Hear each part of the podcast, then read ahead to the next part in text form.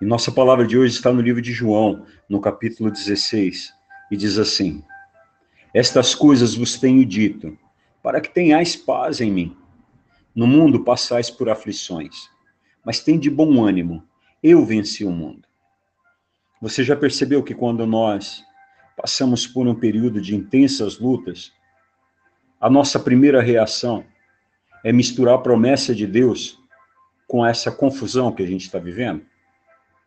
E esse é um perigo muito comum, porque Satanás ele vai se aproximar de você para roubar a promessa de Deus, justamente no momento em que você estiver mais fragilizado, mais confuso. Mas nesse momento em que você passa por tudo isso, você precisa se lembrar da palavra de Deus. Ela diz que Deus não muda. E se ele não muda, essa é a causa da gente não ser consumido. Mas como passar por esse tempo e permanecer em pé?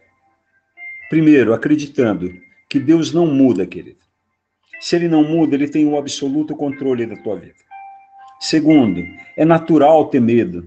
Medo de novos desafios, medo de tomada de decisão, medo de errar naquilo que a gente for falar. O que não é normal, querido, é a gente deixar que o medo paralise a gente. A palavra do Senhor diz que nós não recebemos o espírito de medo, mas nós recebemos o espírito de ousadia. Então, se hoje você tiver medo e se estiver roubando a tua paz, você vai buscar primeiro lugar o Senhor. Segundo, você vai entregar a tua vida ao Senhor. Você vai confiar na direção dele.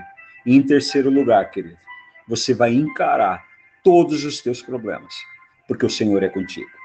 Que o Senhor Deus te abençoe e Ele te guarde. Em nome de Jesus.